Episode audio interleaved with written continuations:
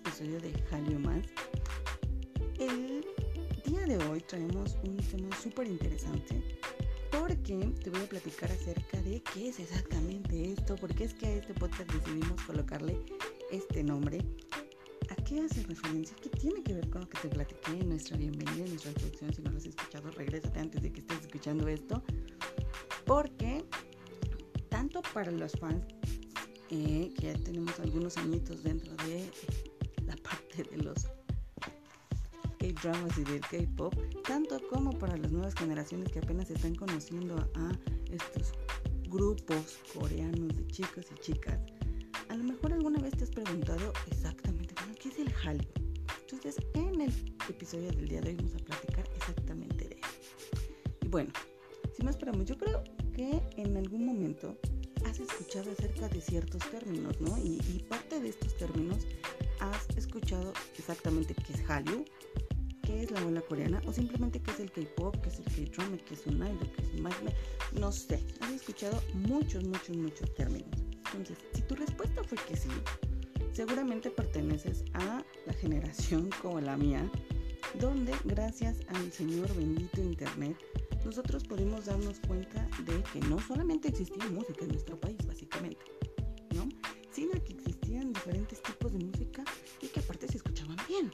¿no?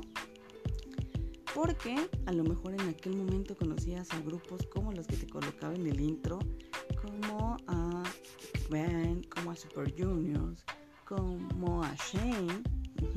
Entonces, estos grupos, no sé si recordarás, o a lo mejor te pasaba o no te pasaba como a mí, que nos podíamos a reproducir los videos y los videos y empezaste a darte cuenta que existían bandas, que existían grupos de hombres, de mujeres, preparaban coreografías y que existían álbumes y todo esto, todo esto, ¿no? Y que te diste cuenta que existían también novelas como las que existían en nuestro eh, parte de eso, si, tu respuesta fue que sí, es que a lo mejor te, te, diste cuenta que nosotros así vivimos. Si tu respuesta fue que no, mira, no te preocupes, en este podcast te voy a mencionar exactamente eh, qué es la ola coreana, cómo es que ha impactado desde hace muchos años. Créeme que, el K-pop lleva añísimos. A lo mejor eh, tú lo vas a recordar y ahorita que te lo mencioné, vas a saber a lo mejor desde qué época ha pasado pero posiblemente tú puedes recordar el Gangnam Style o simplemente has cantado alguna vez Baby Shark. Ajá. Si has cantado esto es que pertenece, es producto, valga, de, del Hallyu. Ajá. Hace algunos años, eh, ya tiene añitos, para ser exactos, había muy pocas personas, en serio. Eh, era muy raro aquel cantante, aquella actriz que podíamos mencionar que había participado. Regularmente tanto los cantantes de aquel entonces de los grupos que existían también es muy son muy visibles, ¿no? Que los podamos encontrar en algún K-drama. No tenían o no había una relación, ¿no? Exacta sobre una imagen que tenían de Corea. Sin embargo, sí había como un intercambio entre Japón y China. Pero a raíz de, de estas nuevas visitas, de estas nuevas visiones que se tenían de los artistas, en los últimos años fue como un boom de ciertas agrupaciones, ¿no? De ciertos grupos de, de K-pop, que ahorita si te los menciono vas a decir, sí, el K-pop a lo mejor inició desde ahí, pero no. No sé, BTS, Blackpink, eh, Twice, EXO, Big Bang, todos esos grupos, sí, si yo te los menciono, tú vas a saber de qué te estoy hablando, ¿no? Y también eh, algunos actores que apenas en estos años pues han podido incursionar en la parte de, las películas, ¿no?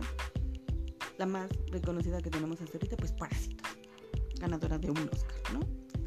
Pero, ¿qué crees? Estos no son solo los artistas que se han colocado a, a nivel mundial o en el mercado internacional. Hay muchas otras vamos a llamarlo, parte de Corea del Sur que a lo mejor sí sabías y a lo mejor no sabías, tales como las marcas como Samsung o LG que se han logrado posicionar entre el gusto de muchas personas de diferentes partes del mundo y que la reproducción básicamente de sus productos y la adquisición de estos ha sido grande, ¿no? ¿Qué otra cosa te puedo mencionar sobre eh, este apartado? Bueno, toda la parte de las rutinas, el K-Beauty, la parte de la salud, las rutinas de belleza se han presentado antes de las redes sociales y después de las redes sociales, ¿no? Esa catapulta que se ha tenido. Eso, aunque no lo creas, pertenece al Hallyu. Pero como te decía al inicio, ¿qué es el Hallyu? Bueno, el Hallyu literalmente se significa hola coreana. Hola coreana.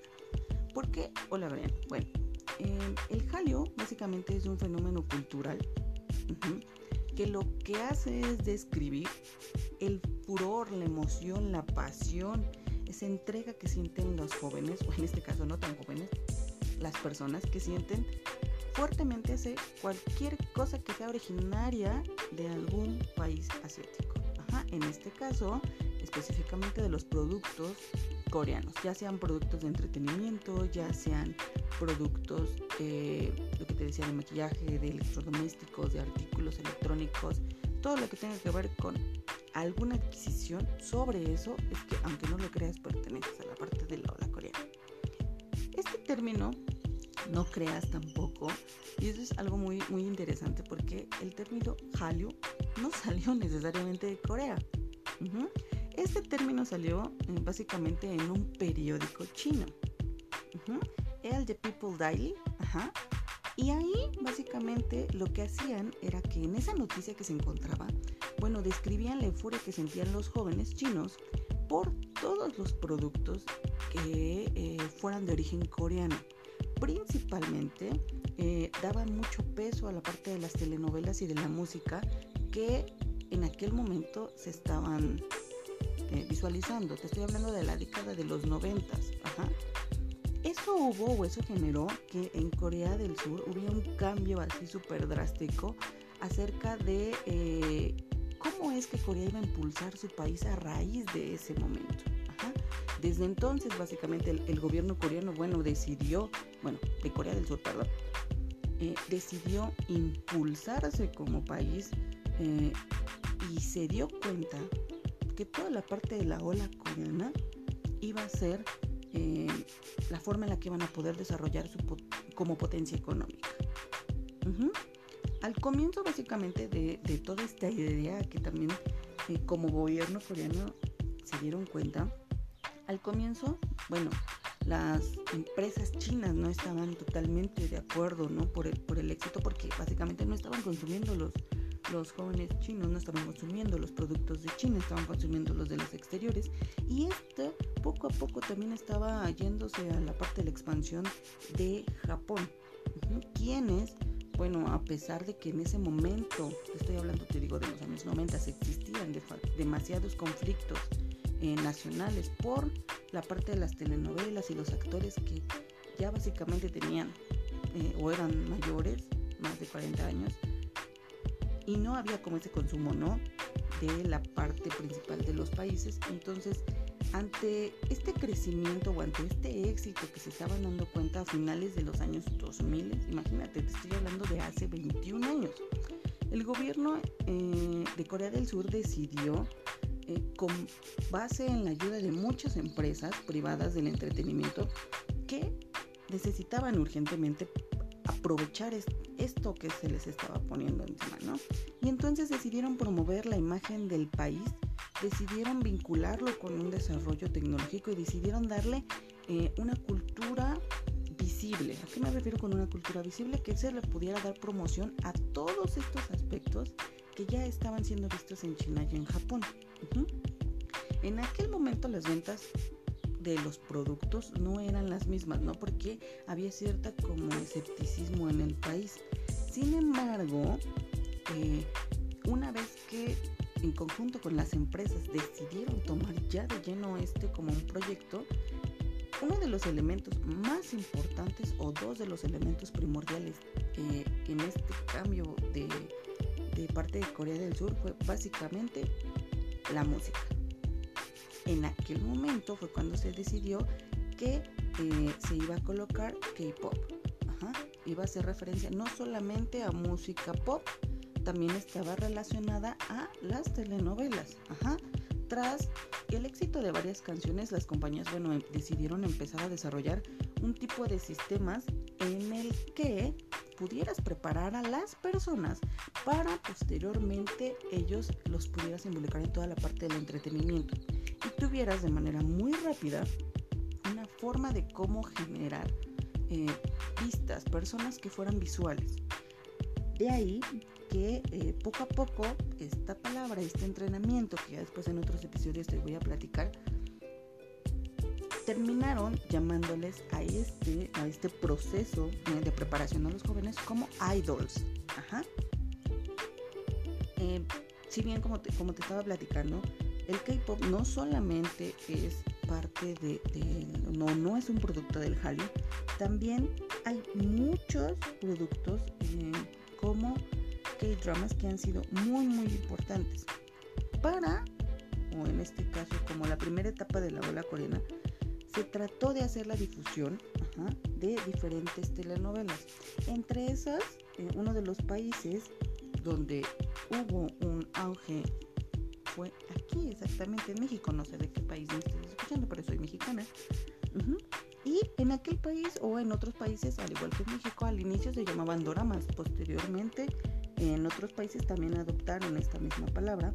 Y lo cual te mostraba historias que realmente no te traían como joven o tenían una temática de adulto, pero eran como muy delicadas ante ciertos aspectos, ¿no?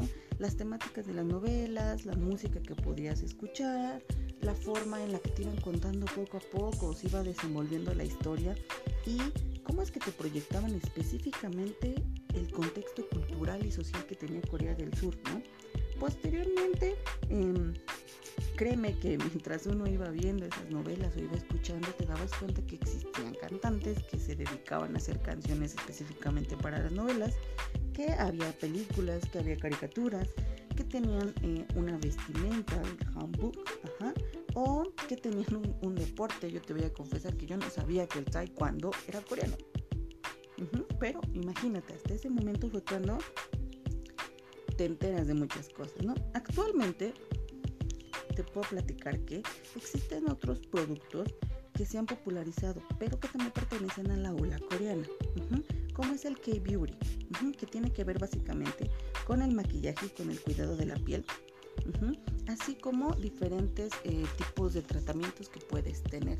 Eso sí, eso sí, he de mencionar que algunos de ellos son muy accesibles y otros, híjole, sí tenemos que romper varias veces el cochinito, pero la verdad son muy buenos.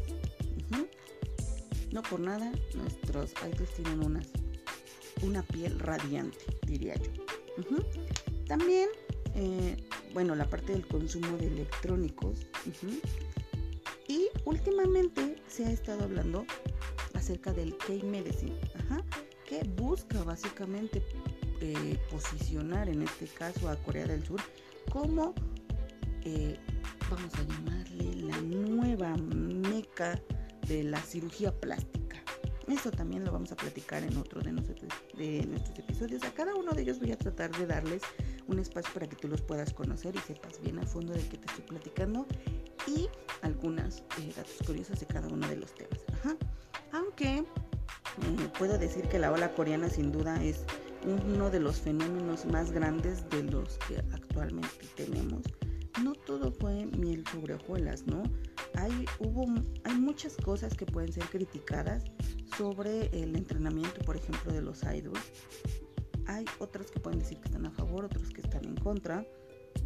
Hay coreanos básicamente que también se encuentran en contra de, esto por el cierto impacto social y cultural que se ha dado. Sin embargo, si lo vemos de la cuestión económica, créeme que esto ha sido como el despunte ¿no? de, todo este fenómeno. Pero, pues actualmente, créeme, está entre una de las primeras acciones que le está generando ingresos a Corea no por nada es básicamente el, por qué es que no dejan de, fabricar artistas, ¿no?